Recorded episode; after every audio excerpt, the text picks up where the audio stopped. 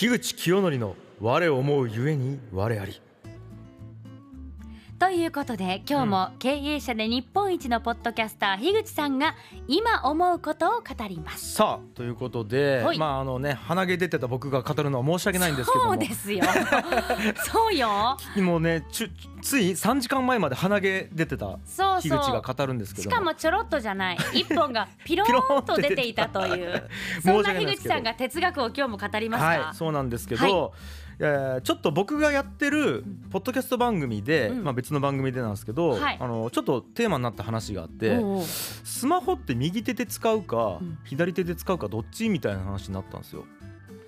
どうでもいいんですけど。はい。もうめちゃくちゃどうでもいい話なんですけど、うん、ちなみにどっちですかさやさん？私右利きで、はい。右手で使います。あ。利き手でやる、えー、ちなみに僕も右なんですよ、うん、それってなんかこう理由あるんですか？左手じゃ打てないああ打てないから。お、うん、遅いしなんか安定しないしやっぱり右の方が操作しやすい。まあ右利きだからそもそも最初に持った時に右手で操作してそでいまだにずっと右手なんですね。うはい。大した思考もせずに、えっと、なあなあで、えっと、何が正しいかを精査する、えっと、意識もなくは？だらだらと今に至ってるってことでいや私は右手がいいんだよ。ポリシーがあるんだよ。ちなみに僕も右なんですよ。はい。あそうやって何も考えずダラダラとやってきたんですね違うんですよ。ん？僕一時期左にしたんですよ。やったんだ。ややりましたやりました。だから最初うん。右手、まあ右利きなんで僕も。でもやるよねは やるんですよ僕だから。はい。で右でやってたら、うん。えっ、と左手空いてるじゃないですか。い、うん、で、えーなんていうのかな。右でいろいろやりながらスマホ触りながら何かしたい時にうん。両方使えた方がいいじゃないですか。うん。でなんか新規で新しいことをする時は右手でやることが多いから、はい。じゃあ左手で使えた方がいいなと思って、うん。で左手で、えー、とフリック入力できるように訓練をして、うんで左でなんかしながら右でなんか別にドア開けたりとかいろんなことを食べたりとかうんするようにしたんですよ。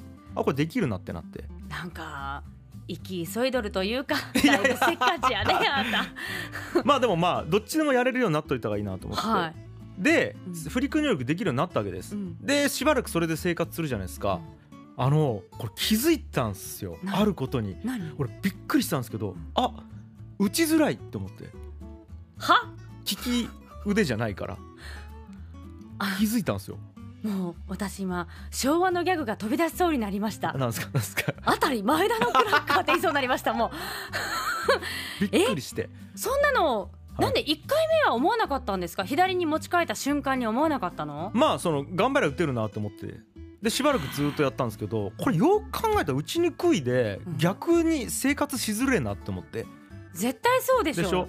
で右に戻したんです。うん。右に戻したんですけど僕これでうん。なるほどなって思ってうん。あのね結局これってものすごいシンプルに言うとうん。適材適所じゃないんですよ左手にスマホがいることがね。そういうことです。うん。で、あの多分あのはい左手不得意で右手得意やったんです。ええなのに、えー、と僕は論理的に考えると左の方が便利やな左であるべきだなって思って、うん。左にその仕事を任せたわけです、うんうん。スマホの操作っていう。はい。これねちょっとまあ僕右手と左手なんですけど、これ何でも例えれるなと思ってこの話適材適所仕事でもそうだと。まさにそうで、うん。じゃあもうじゃあ仕事をせっかく例が出たんで言うと会社やったら経理と営業ってあったとして、うん。じゃあ今経理空いててリソースで、えー、と営業今ちょっと、まあ、バタバタで足りてないからお前営業行ってって言われて、うん。営業行って営業させられるじゃないですか、うん。明らかに人と話すのそんな好きじゃないし苦手みたいな人が営業行ったところでう、ん。なんか成果出せないわけですよ。うんいやこれって結局どっちが便利かとか、うん。どっちがなんていうんですかね効率がいいかみたいなので、うん。なんか仕組みとかを作るんですけど、はい。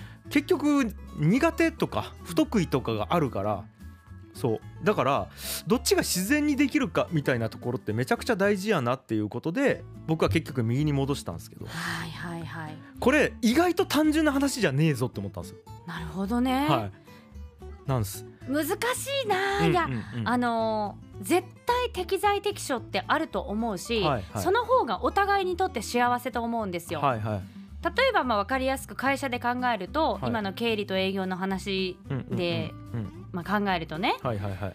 経理がすごく得意。その経理のスペシャリストが、はい。でも今人数こちらは多いです。もう足りてます、はい。営業が全然人が足りない。はい。じゃあ営業に今行ってくださいっはい。て言われても、うん全くそのスキル活かせない。はい。だから営業で成果が出せない上に、はい。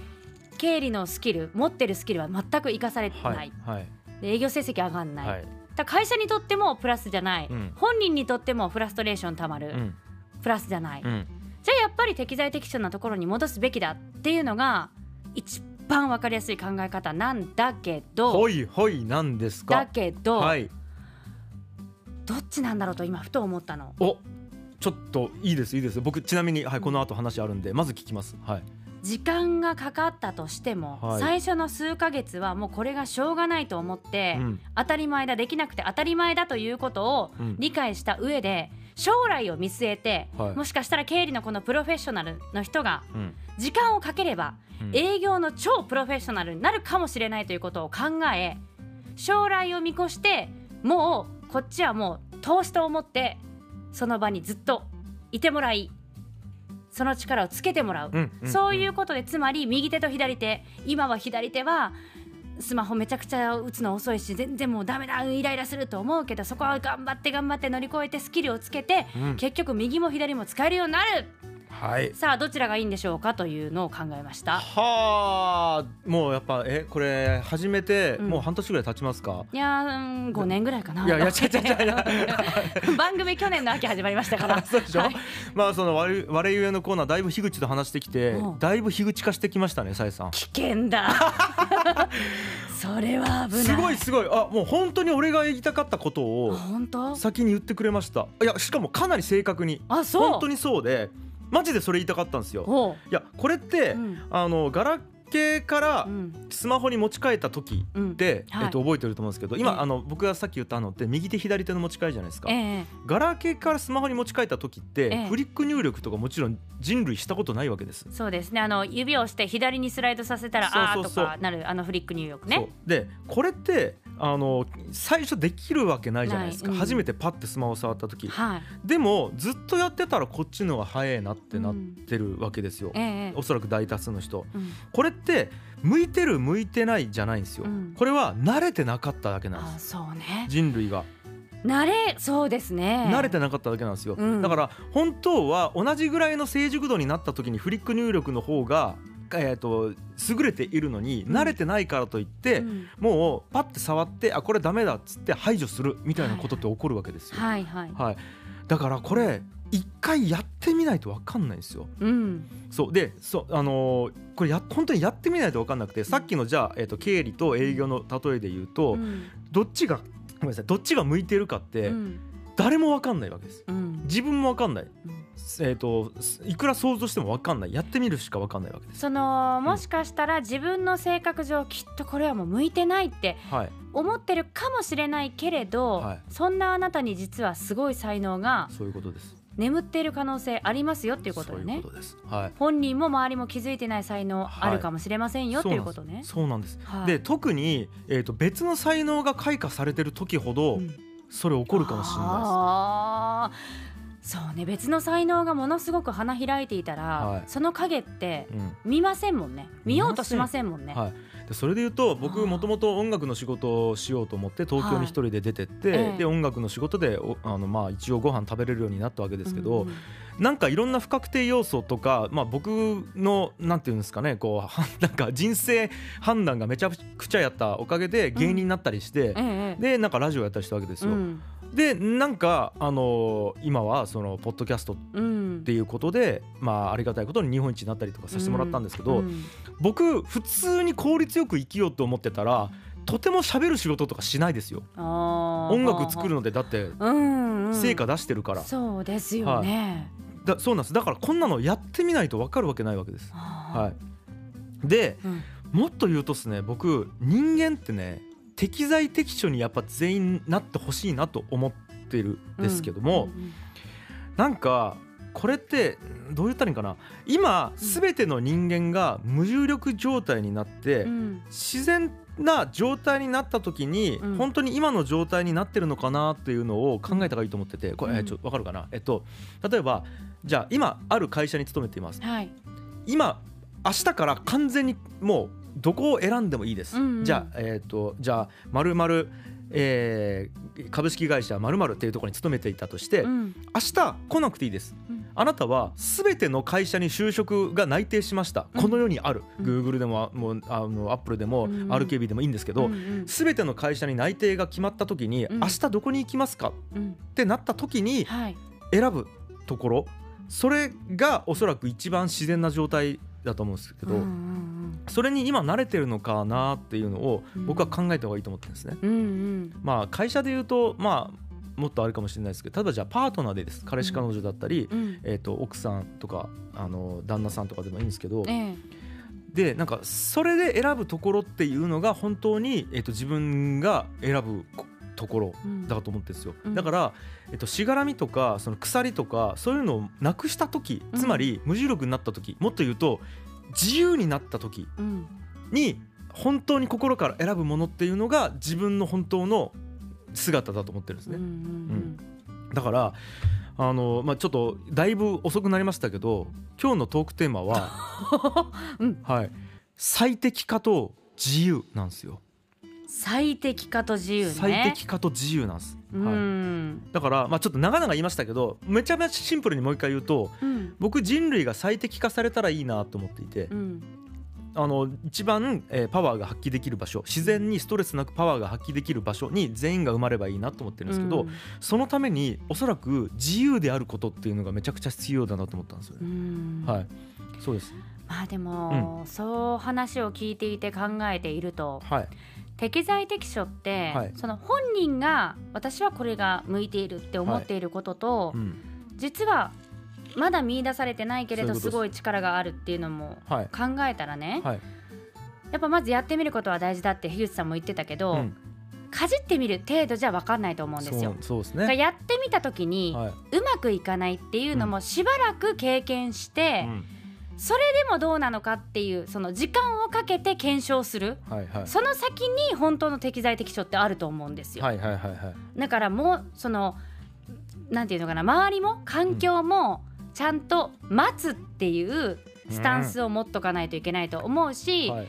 本人も進んでいくっていうスタンスを両方持っといて、はいはいはい。それが合致しないと適材適所っていう本当の意味の適材適所は見つけられないんだろうなと。判断できないってことですね。そうそう。で、えー、と僕それの嗅覚を身につけるのも大事だと思っていて、あー。多分、えー、と全く、えー、と他のことやったことないつまり1個のことしかやったことない人うん。が2個目のことやった時ってどのくらい自分がそこに、まあ、あのコミットするというか、うん。えー、と時間を注げば向いてるかどうかっていうのって分かんないと思うんですよ。はい。でもなんか10個20個やってみて、うん。あこれ向いてるなこれ向いてないなっていろんな判断をしてきた人って21個目やった時に、あーこれならっていう。そう今までやったら10年やらないと向いてるかどうか分かんなかったことが、はいはい。21個目だとまあ本当に1か月ぐらいちょちょっとやったぐらいであこれ向いてる向いてないっていうのが分かるみたいな。はい、だから判断力とか、うん。そのじ自分の分析力みたいなものも、僕はいっぱいやればやるほど身につくんじゃないかなと思ってるんですよね。なるほどね、はい、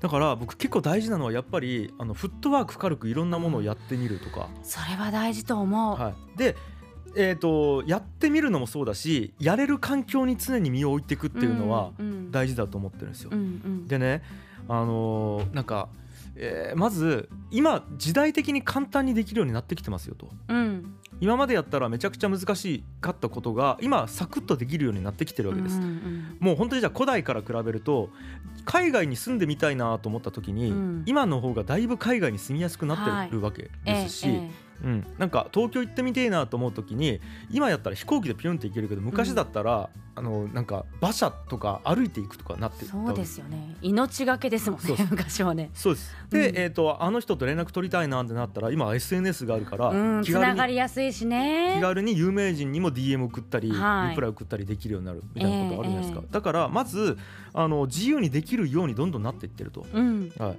そうなんですよで、えー、とこれってなんていうんですかね、えー、と意識とか能力両方で自由であるべきで、うんうん。だからさっき言ったようなその能力面だったりするところうん。は、えー、とものすごく自由度が上がってるわけです。うんまあ、能力っていうとちょっと、まあ、さっきのも能力に入ります。例えば、はい遠く離れた人に会うっていうのって以前だったらものすごい速いスピードでうん短い時間でそこに行かないと会えないみたいなところが、うんうんまあ、タクシーでビューって行くとか飛行機で行くとかできるようになってるからその能力を補完してくれてるわけですよ、はいはい。科学技術が。うん。うんあとはメガネとかも本当にそうですあーはい。今までやったら遠くのものが見えなかったらできない仕事例えば農業の仕事だったりとか運転の仕事だったりっていうのが科学技術のこのレンズっていうものが発明されたことによってできるようになってきてるわけです。はい。で今はパソコンとかなってきてる。しかも IT とか、うん。えーとえまあ、AI も出てきてるし、うん。あの無料で使えるサービスめっちゃ出てきてるから、うん。どんどん能力面の差みたいなものは埋まってきてると思うんですよね。えー、そうですね、能力なくてもサクッといろんなことできるみたいな。うん。